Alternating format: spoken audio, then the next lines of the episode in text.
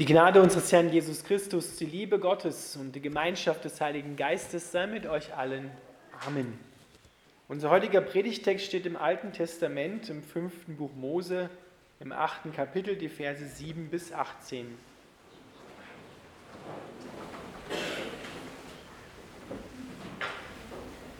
Denn der Herr dein Gott führt dich in ein gutes Land, ein Land, darin Bäche und Quellen sind und Wasser in der Tiefe, die aus den Bergen und in den Auen fließen. Ein Land, darin Weizen, Gerste, Weinstöcke, Feigenbäume und Granatäpfel wachsen. Ein Land, darin es Ölbäume und Honig gibt. Ein Land, wo du Brot genug zu essen hast, wo dir nichts mangelt. Ein Land, in dessen Steinen Eisen ist, wo du Kupfererz aus den Bergen haust. Und wenn du gegessen hast und satt bist, sollst du den Herrn, deinen Gott, loben für das gute Land, das er dir gegeben hat so hüte dich nun davor, den Herrn, deinen Gott, zu vergessen, sodass du seine Gebote und seine Gesetze und Rechte, die ich dir heute gebiete, nicht hältst. Wenn du nun gegessen hast und satt bist und schöne Häuser erbaut hast und darin wohnst, und deine Rinder und Schafe und Silber und Gold und alles, was du hast, sich mehrt, dann hüte dich, dass du dein Herz nicht überhebst und du den Herrn, deinen Gott, vergisst, der dich aus Ägyptenland geführt hat, aus der Knechtschaft und dich geleitet durch die große und furchtbare Wüste, wo kein Wasser ist, und ließ dir Wasser aus dem harten Felsen hervorgehen und speiste dich mit Manna in der Wüste, von dem deine Väter nichts gewusst haben, auf dass er dich demütigte und versuchte, damit er dir hernach wohltäte.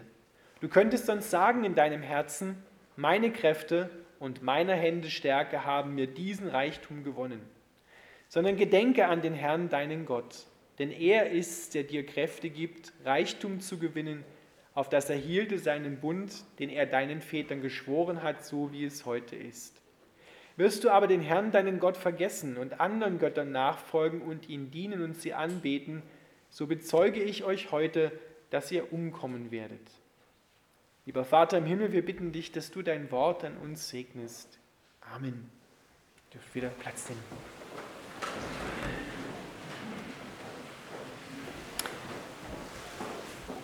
Ihr Lieben, wir feiern heute Erntedankfest. Wir danken nicht nur für das, was auf den Feldern und auf den Bäumen gewachsen ist, an natürlichen Gaben, die wir zum Essen haben, sondern Erntedankfest öffnet wie so ein Fenster hin zu Gott, dass wir erkennen, womit Gott uns noch alles gesegnet hat. Das Land, was hier beschrieben wird, wenn wir da mal die Pflanzen davon abziehen, die bei uns nicht so wachsen, könnten wir auch da Österreich für einsetzen. Auch ein wunderschönes, wunderbares Land, in dem wir die Fülle haben, all dem, was wir zum Leben brauchen und noch mehr darüber hinaus, dass wir es mit anderen Menschen teilen können. Uns ist das oft nicht bewusst. Wir nehmen vieles, was wir haben, als selbstverständlich und es darf ja nicht schlechter werden. Es sollte möglichst noch besser werden. Wie fragil dieses Gleichgewicht ist, wie zerstörerisch diese Sicherheit sein kann, haben wir, glaube ich, alle in den letzten drei Jahren erlebt. Da kommt ein winzig kleines Teilchen daher, Coronavirus, und hebelt eine ganze Gesellschaft aus den Angeln. So fragil ist unsere scheinbare Sicherheit. Mose macht hier darauf aufmerksam und sagt, schau dir mal an, was du alles hast. Und dann vergiss nicht Gott, der der Urheber all dessen ist, was du da empfangen hast. Sag nicht in deinem Herzen, hüte dich davor, wird eine Warnung ausgesprochen, ja, ich habe das aufgrund meiner Stärke, aufgrund meines Wissens und Verstandes selber gemacht und selber hervorgebracht. Du, Gott, warst gar nicht daran beteiligt, das habe ich selbst gemacht.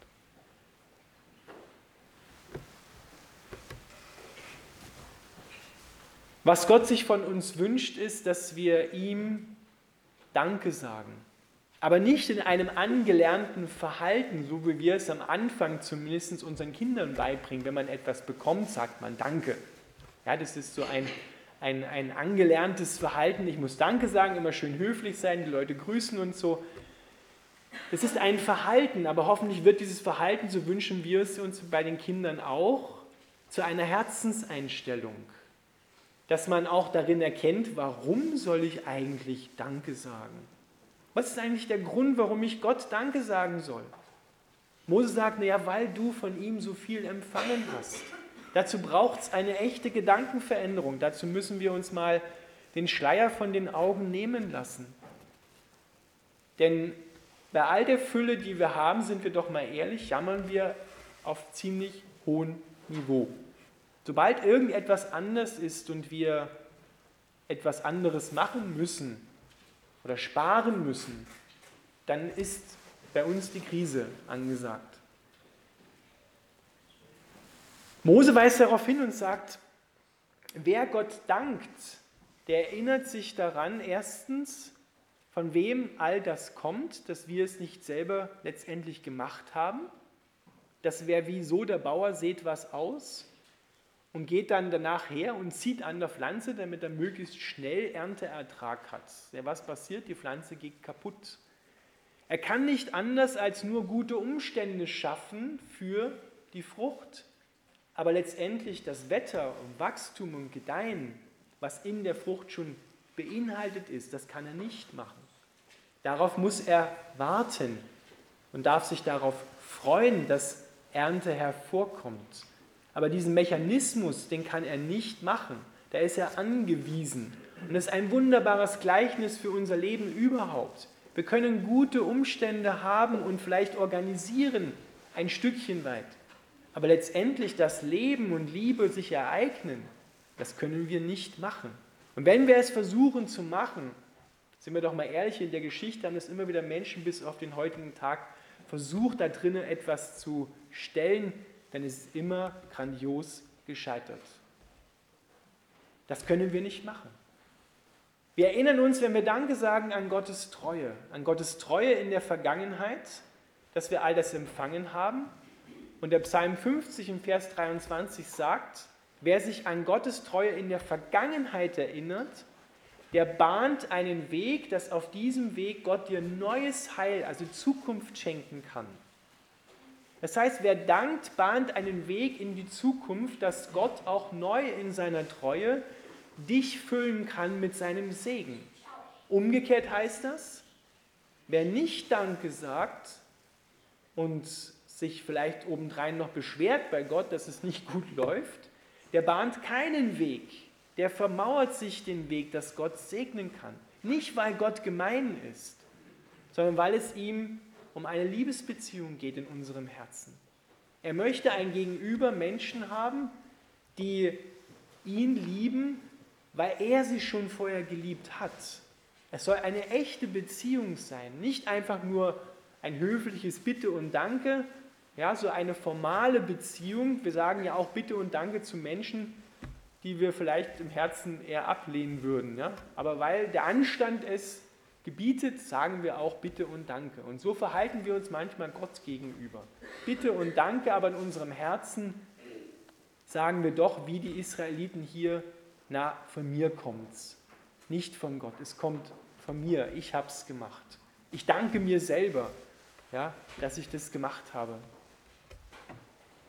Was passiert, wenn wir so um es mal auf den Punkt zu bringen, eine geistliche Alzheimer entwickeln.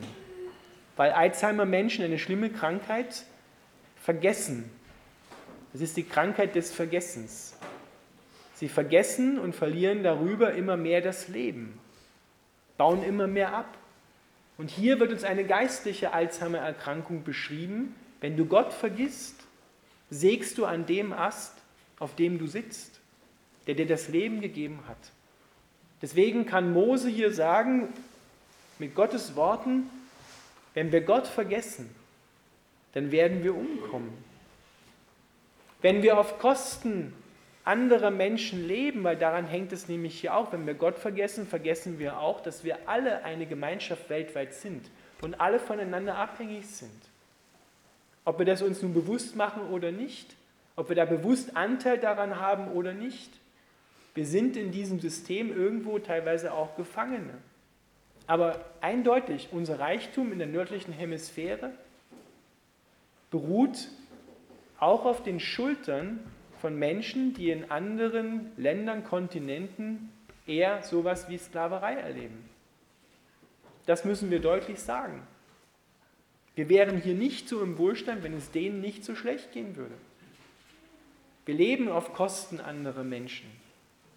Und das, was wir einkaufen, hat oft nicht den Preis, den die für fairen Lohn dort kriegen müssten, sondern ist weit unter dem, was wir bezahlen. Das passiert, wenn wir Gott vergessen haben. Wenn wir Gott vergessen haben, dann haben wir auch keine Liebe für andere Menschen, denen es nicht so gut geht wie uns. Dann sind wir in unserem Herzen so wie mit Scheuklappen versehen und sehen, Hauptsache mein Teller ist voll, Hauptsache mein Haus steht, Hauptsache ich habe alles, was ich zum Leben nach meinen Maßstäben bitte brauche. Und wenn dann davon etwas weggeht, dann, dann wird es schlimm. Weil unser Herz hängt dann an dem, was wir haben. Paulus sagt einmal, du darfst alles haben in dieser Welt, aber nichts soll dich haben. Das müssen wir uns mal überlegen. Haben die Dinge, die wir haben, uns oder haben wir sie? Und können dann im Zweifelsfall auch sagen, ich kann davon abgeben. Oder bin ich abhängig von diesen Dingen? Kann ich ohne diese Dinge nicht mehr? Das passiert alles, wenn wir Gott vergessen haben. Dann vergessen wir ihn, dann vergessen wir uns und vergessen auch andere Menschen. Eine geistliche Alzheimer, die immer mehr das Leben abschneidet. Ihr werdet umkommen. Wer heute früh die Losungen gelesen hat, der hat gleich als erstes einen Vers aus dem Buch Habakuk gelesen. Und dort steht in diesem Vers, wie lange wird das wohl währen, wenn du dein Gut mit fremdem Gut vermehrst? Wie lange wird es währen? Da steckt eine vorsichtige, ein vorsichtiges Anklopfen in unserem Herzen drinne, dass Gott sagt, schaut mal, was ist dein und was gehört dem anderen? Was nimmst du, um es dein Gut zu mehren, um dir es besser gehen zu lassen und nimmst es dem anderen weg? Das müssen wir uns nicht als Einzelne, sondern als ganzes Kollektiv fragen in diesen Tagen.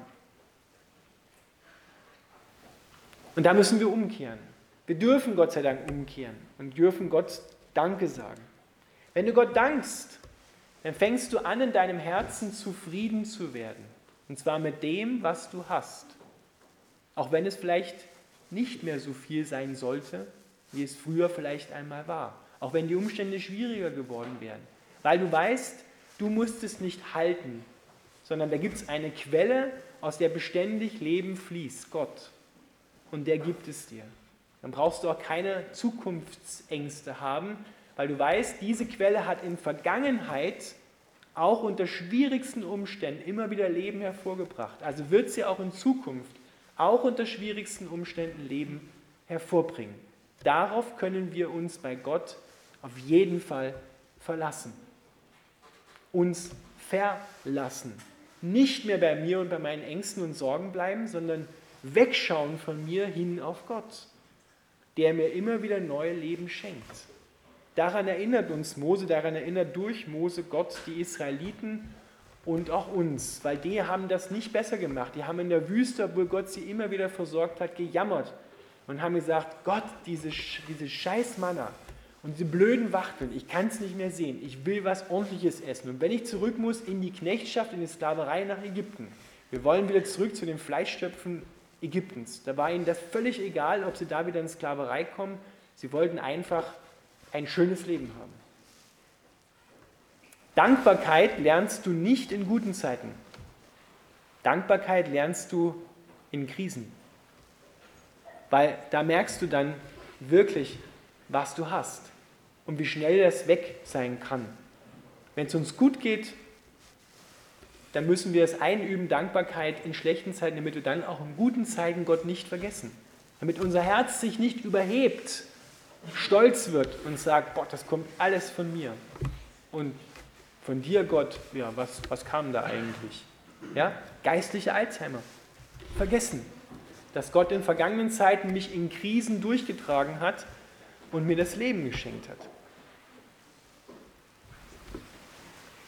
So hüte dich nun davor, den Herrn, deinen Gott, zu vergessen.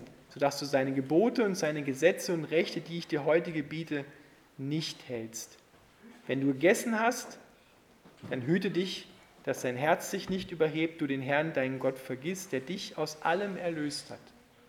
Jesus Christus ist in die Welt hineingekommen, um uns aus allem zu erlösen, um uns frei zu machen, in jeglicher Hinsicht, uns den Reichtum des Himmels zu schenken.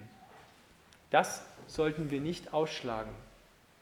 So können wir neu anfangen, Dankbarkeit einüben für das, was wir empfangen haben und damit bahnen wir alle gemeinsam, du für dein Leben, ich für meines und wir gemeinsam für unser Leben in dieser Welt, einen neuen Weg, auf dem Gott uns sein Heil schenken und zeigen wird. Ernte Dank. Amen.